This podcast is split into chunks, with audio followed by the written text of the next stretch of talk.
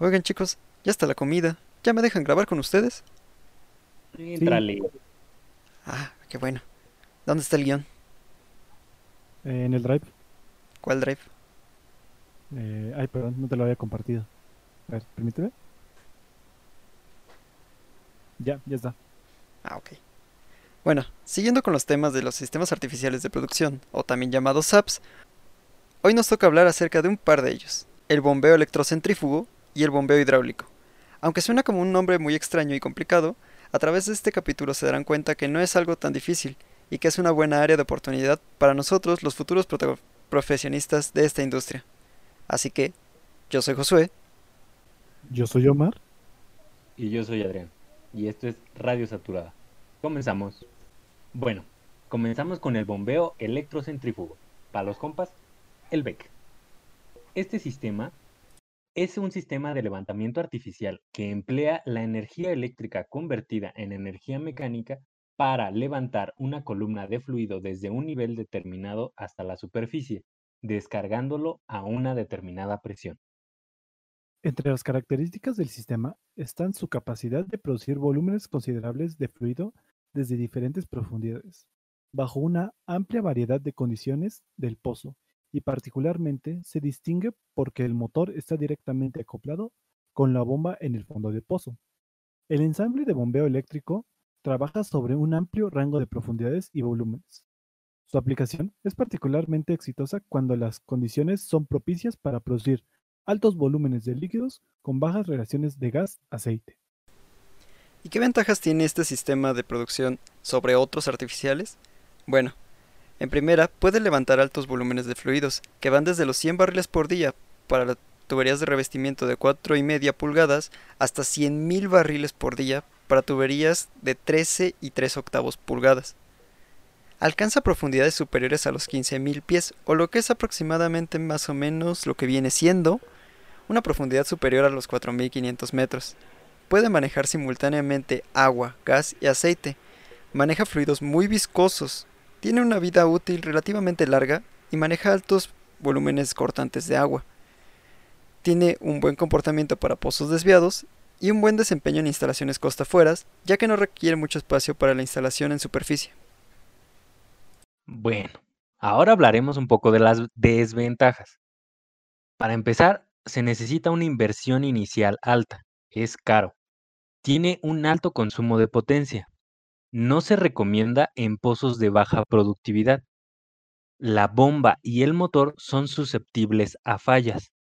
Los cables se deterioran al estar expuestos a altas temperaturas y es susceptible a la producción de arena y gas. Y por último, no acepta producción de gas, por lo que se recomienda para yacimientos de baja relación gas-aceite.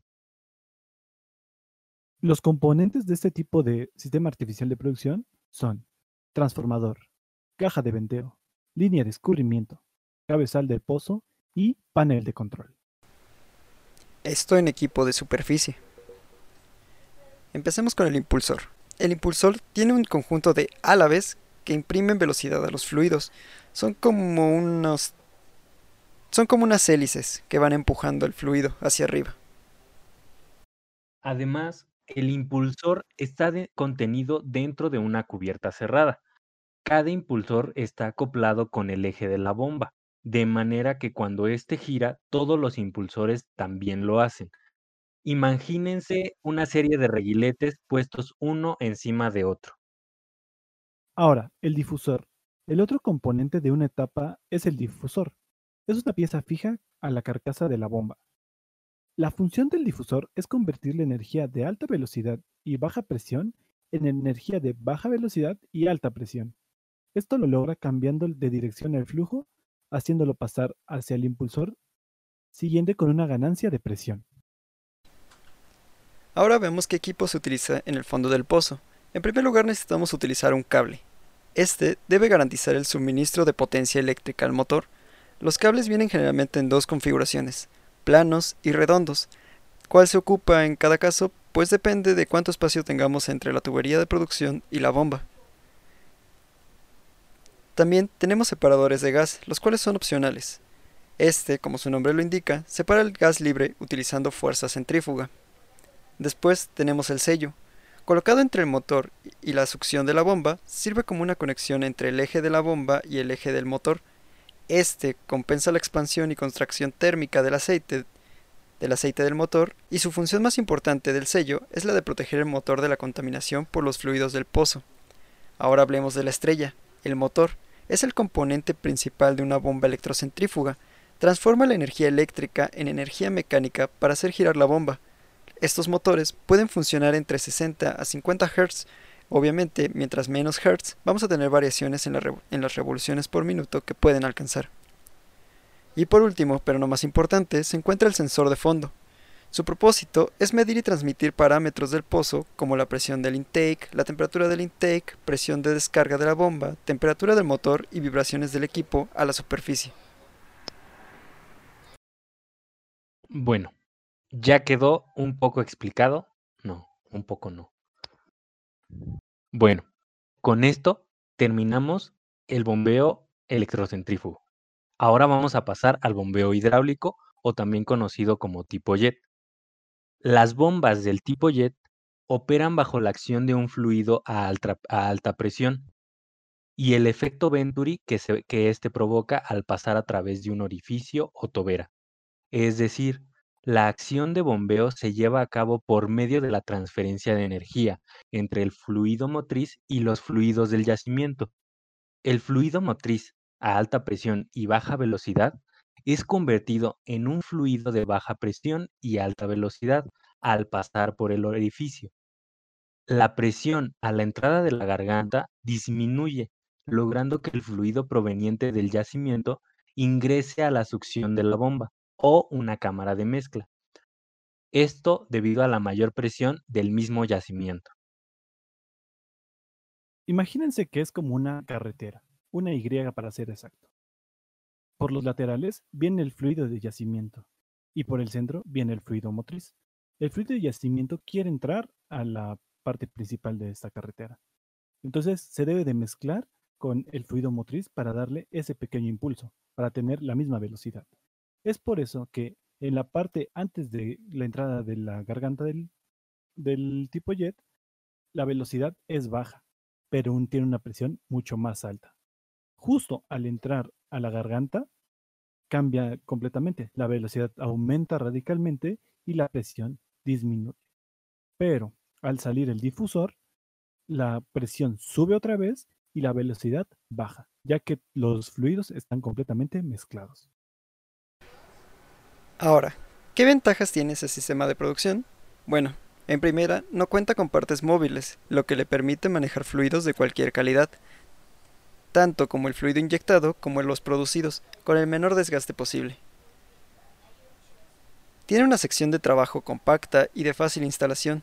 Se puede adaptar a casi cualquier profundidad y maneja grandes gastos de producción. Tiene un buen manejo con RGAs altos y permite aplicar fácilmente fluidos de inhibición de corrupción y contaminantes, ya que estos son bombeados junto con el fluido que se inyecta. Este sistema es ideal en pozos desviados. Ahora las desventajas. Requiere de una presión de succión relativamente alta para evitar el fenómeno de cavitación. Debe de tener una eficiencia mecánica baja, esto es, requiere una potencia de entrada muy alta en comparación con una bomba hidráulica convencional. Además, tiene baja eficiencia volumétrica, de entre un 30 a un 35% aproximadamente es sensible a la contrapresión del pozo y como había mencionado se puede presentar la cavitación. La cavitación es un fenómeno físico mediante el cual un líquido en determinadas condiciones pasa a un estado gaseoso y unos instantes después pasa nuevamente a un estado líquido. Tipos de bombas.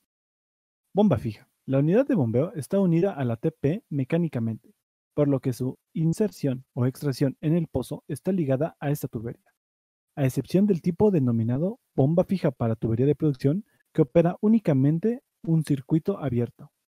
Todos los demás tipos de bombas puede trabajar un sistema abierto o cerrado. Bomba fija insertada. Esta unidad está conectada a una tubería de inyección que va colocada dentro de la TP, la cual lleva una zapata en la parte inferior donde se asienta la bomba. La tubería de inyección puede ser de 3 cuartos de pulgada, una pulgada o una y un cuarto de pulgada. Dependiendo del diámetro de la TP, este tipo de instalaciones puede ser empleado en pozos con terminación con doble TR de diámetro reducido y donde se pueden utilizar bombas jet de 2 y 2,5 pulgadas de diámetro.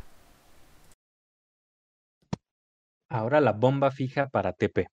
Esta bomba es similar a la bomba fija insertada y puede ser utilizada cuando se requiere una unidad de bomba de mayor capacidad con la misma instalación. Esta unidad se conecta a las tuberías, tanto de inyección como a la de producción, y solo puede ser utilizada en un circuito abierto. Ahora, para tener un diseño de una bomba jet, se necesita tener ciertas nomenclaturas del diseño. Por ejemplo, presión en el orificio, presión de descarga de bomba, presión de succión de bomba, gasto de inyección, gasto de descarga, gasto de succión, carga total del fluido motriz, carga total del fluido de descarga, carga total del fluido de succión, además de el área del orificio, área de garganta y área de succión.